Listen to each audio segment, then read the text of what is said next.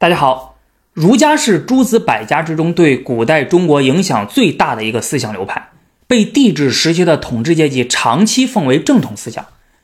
不过，如果大家对历史有些了解的话呢，就会发现啊，就是帝制时代的历代王朝治国从来都不会纯用儒家思想，而是儒家法家并用啊，形成了外儒内法、儒表法理的政治文化模式。之所以会形成这种政治文化模式，其实是经历了秦汉时期的长期变迁啊。大家有兴趣的话呢，可以看我前两期节目。本期节目呢，我们只聊一个话题，那就是如果只用儒家思想治国会怎么样？中国历史上到底有没有一个王朝是完全采用儒家思想治国的呢？这里我直接告诉大家答案：有王莽的新朝。王莽在取代西汉前后，以儒家思想为指导，实行了一系列的改革，史称王莽改制。很多人认为啊，王莽只是托古改制啊，也就是说他并不是真的信奉儒家思想，他只是打着儒家的旗号，但是真正实行的却是自己的政治主张。不过呢，学界有不少的研究成果认为，王莽改制并不是托古改制。啊，他是真的想回到古代啊！他那时候的古代，那就是回到西周啊，回到三代那时候，他几乎完全接受了儒家的政治主张，并且希望通过改制来实现儒家的最高理想社会啊，或者说是人类社会的最高阶段——大同社会。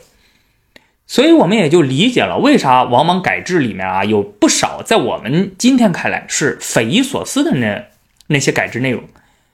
因此，王莽的新朝取代西汉就绝不是一次一般意义上的改朝换代、外戚篡权，而是具有更高层次的政治文化意义。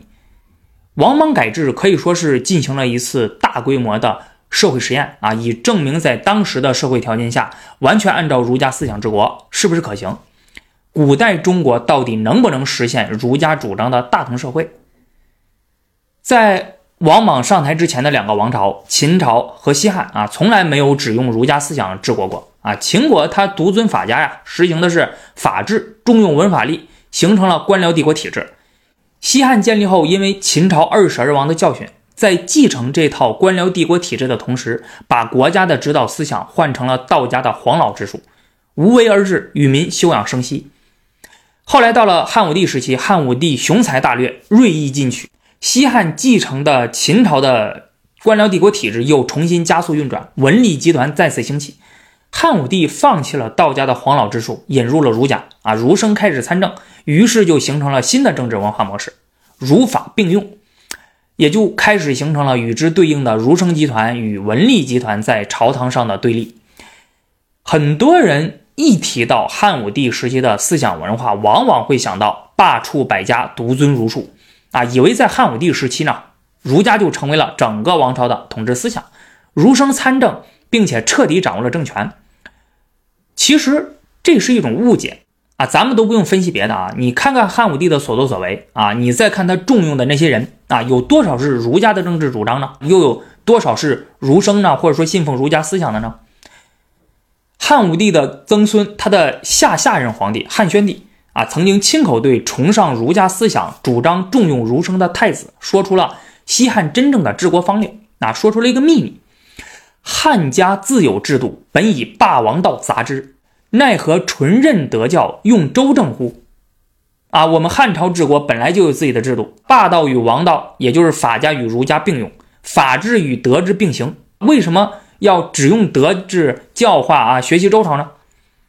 所以。从汉武帝到汉宣帝时期呢，西汉的治国思想一直是儒法并用，霸王道杂之，儒家思想从未成为唯一的统治思想啊，儒生也并未成为唯一的政治势力，甚至都不能说他成为了拥有优势的政治势力。朝中还有信奉法家思想的文法吏集团和他对峙。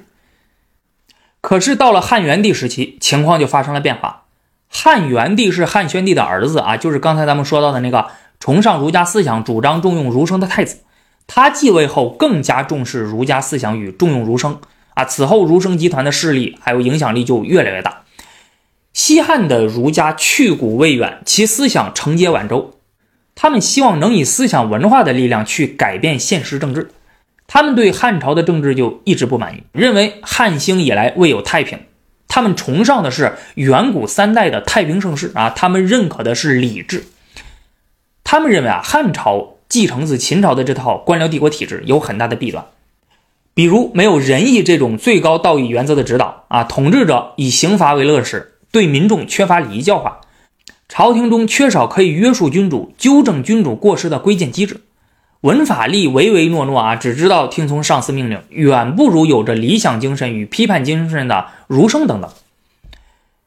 那么这些批判呢，不是没有道理的啊。就汉朝继承并发展了来自秦朝的这套啊官僚帝国体制呢，它拥有着强大的社会动员能力与资源组织能力，对于管理一个超大规模的国家、处理日常行政事务是很有用的。但是呢，这套体制存在着不断扩张其自身权力、追求国家干预的天然倾向，啊，这个与君主专制制度还有这个君主呢追求个人的私欲私利的需求是一拍即合，对社会的压迫日益增强，民众不堪其扰。你看看汉武帝就知道了，汉武帝时期是西汉的全盛时期啊，政治、经济、军事、文化全面开花啊，但是这种统治啊，给国家、社会、民众的生活也造成了很大的损害，史书上记载了很多。这样的例子，西汉的儒生他对汉武帝一向就没什么好感。汉昭帝时期召开的一次讨论国家现行政策的辩论会——盐铁会议，大家有兴趣呢可以深入了解一下。你从中就可以看出儒生与文吏两大集团各自的思想主张以及分歧所在。在儒生势力大涨的时期，西汉也正好步入了后期，当时朝廷挥霍无度。土地兼并严重，流民增多，贫富差距拉大，社会危机日益严重。这更是让儒家相信，或者说是呃，给了他们这样的机会去宣传、去实践，认为要想彻底摆脱危机，就必须要以儒家思想为指导，对整个国家来场彻底的大变革。那么怎么做呢？他们主张奉天伐古，复古改制，要恢复到西周时期的礼制。奉天的这个天啊，它不是。自然之天，而是能够奖善罚恶的神性之天，这导致汉代儒术日趋神道化，什么天人感应啊啊，阴阳五行啊，五德终始说呀，谶纬呀，祥瑞呀，灾异呀，等等等等，就全都出来了啊，就神神叨叨的，就这些其实已经偏离了儒家的本意了啊，掺入了阴阳家的这个思想和内容。汉成帝在位时期发生了很多的。呃，这个日食、地震、水灾、火灾，什么旱灾啊、流星啊，等等等等，这个本来就是非常自然的这个自然现象嘛。但是汉代人迷信鬼神，加上儒家的这种神道化的解释啊，人们就认为这是皇帝失德，上天在示警，天命已经不在汉朝了。这个为后来王莽取代汉朝可以说是大造舆论。法古就是要学习三代的礼制，不仅仅要学习三代的政治精神，也要恢复其古籍古礼。儒家的这种主张，并不仅仅是出于摆脱危机的具体目的。汉儒一直都在追求一种更为完美的理想社会，以彻底实现王道。改制，这不是一般的改革。一般的改革，那都是修修补补啊，治标不治本啊，无济于事。改制是要一场彻底的根本性的大变革，改天换地，一劳永逸地解决人类社会存在的种种问题。整个人类将迈入一个完美的社会，在这个社会里没有压迫，没有贫富分化啊，个人自得其乐，人人谨守本分，就有点像乌托邦了。那谁来承担这个改制的重任呢？一个人的出现，满足了儒生集团的需求，成为了儒生集团心目中的理想人选。这个人就是王莽。王莽呢是汉元帝的皇后王政君的侄子啊，王氏家族在当时是最显赫的外戚。就这个家族里的男性啊，大都是那种声色犬马啊，只知道吃喝玩乐啊，享乐的人。但是王莽和他们不一样啊，那简直是一股清流啊！他生活简朴，为人谦恭有礼，作风严谨，勤奋好学啊，就接受了良好的儒家教育。他尽心服侍母亲，在哥哥死后呢，还照顾寡嫂，抚养侄子。对内侍奉诸位叔伯，对外接纳贤士，仗义疏财。他曾经还因为奴婢问题啊，大义灭亲，逼迫了自己的亲生儿子自杀。这个简直就是道德标兵啊！这些都为他赢得了巨大的声誉，获得了朝野内外的一致认可。那很多人啊，从后来的历史发展来看啊，就认为王莽是个伪君子啊，是装的。他做这些就是为了篡汉做准备，还真不一定。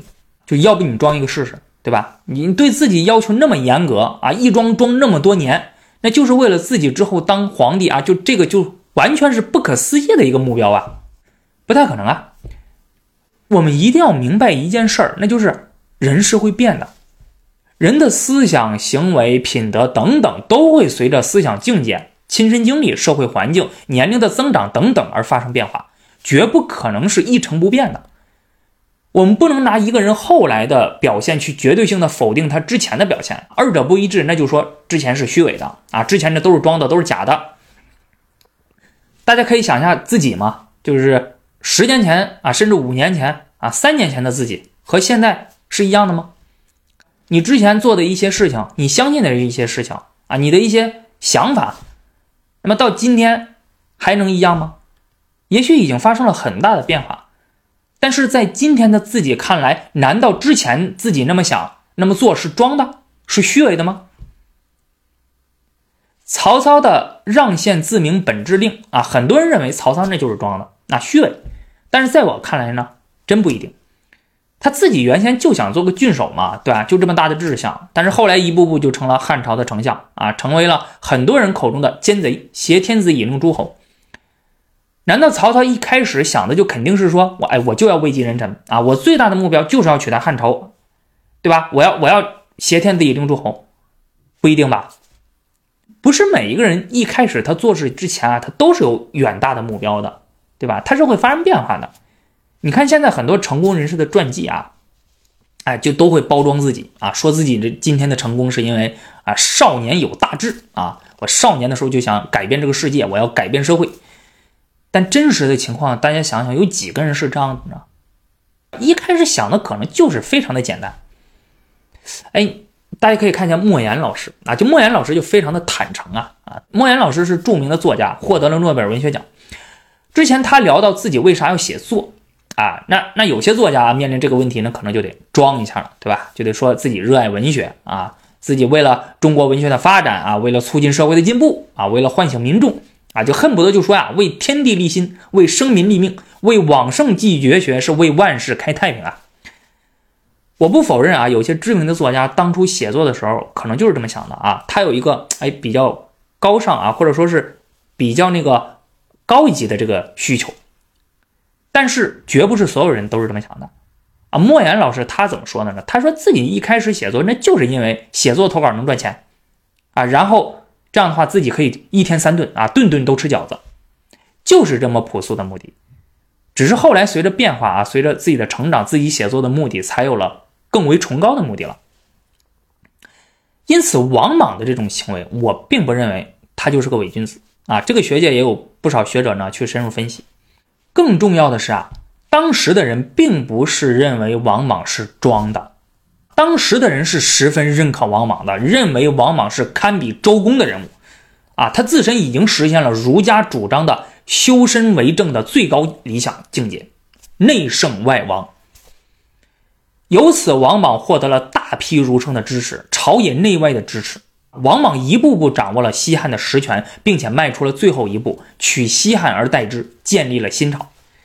当时的人们认为汉朝命运已经衰落，天命转移了。西汉的政权那是采用了和平的方式禅让给王莽的，王莽的上台是获得了巨大的民意支持的。啊，所以为什么有人说他是民选的皇帝呢？啊，这个可不是吹的，人们梦想在王莽的带领下能步入一个新的时代。啊，所以当时呢，其实并没有出现后世人们说的啊，当时叫人心思汉的情况。啊，当时没有人心思汉，就是一心一意支持王莽建立新朝。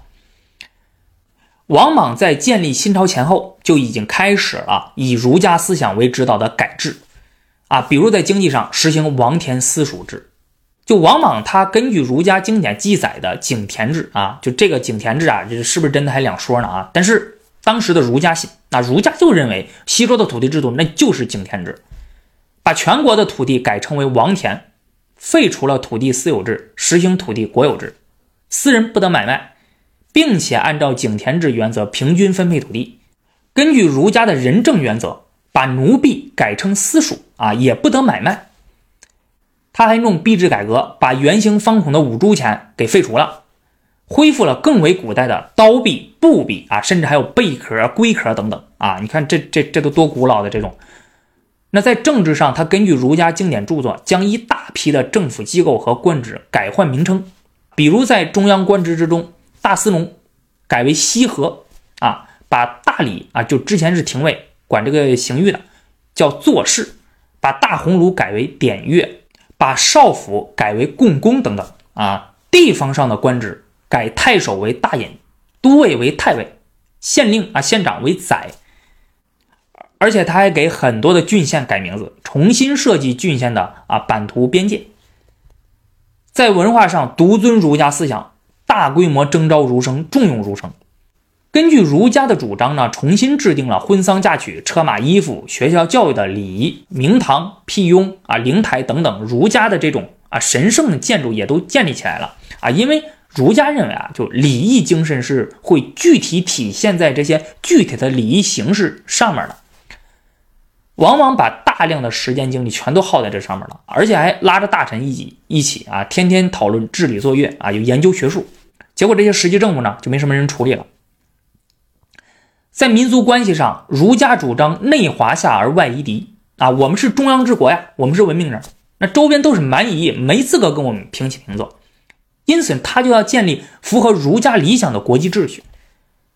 由于新朝啊，他恢复了儒家认为的西周所谓存在的这个五等爵制啊，公侯伯子男嘛，你看就就这么复古。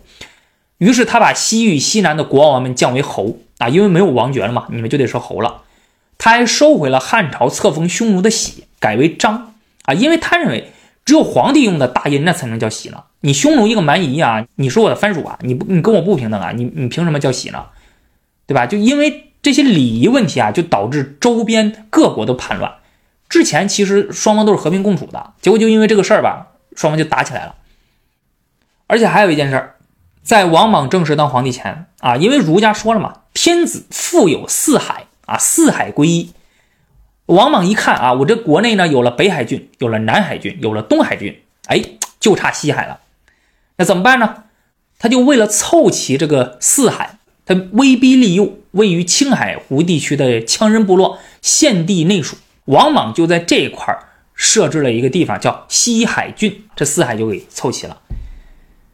你通过这些就能看得出来，王莽改制啊，一意复古，拘泥理论，好求形式，不注重实效啊。最后的结果不仅没有达到太平盛世，反而使得天下大乱，身死国灭。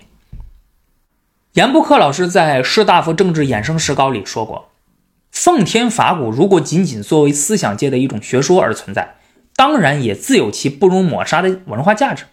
但是在正统范围之内，自战国变法以来，经几百年发展而形成的文法律令、汉家故事于不顾，而欲把一大堆非理性的啊杂糅了先王遗志、经典训诫，以至于近于魔法巫术的符命图谶一类的东西啊，强加于本应以合理化方式运营的。帝国官僚体制之上，啊，以建设某种乌托邦式的理想秩序，那么他的失败，那就是指日可待的意料中事了。说白了，就是时代变了，啊，自春秋战国以来，整个社会情况已经远不是西周夏商时期所能比拟的了。这个世界上不存在放之四海而皆准，推之百世而不悖的思想理论。如果你不顾实际情况强行推广，自己不做任何的变革，那么那个失败就已经是注定的了。我觉得我们不用嘲笑王莽、汉儒的幼稚。秦汉时期呢，是中国帝制时代的初创时期，关于国家如何治理，谁都不清楚啊，没有前人的经验可以借鉴，只能是不断尝试、不断探索。因此呢，秦朝、西汉、新朝在治国方式上的探索，为后世留下了丰富的经验教训。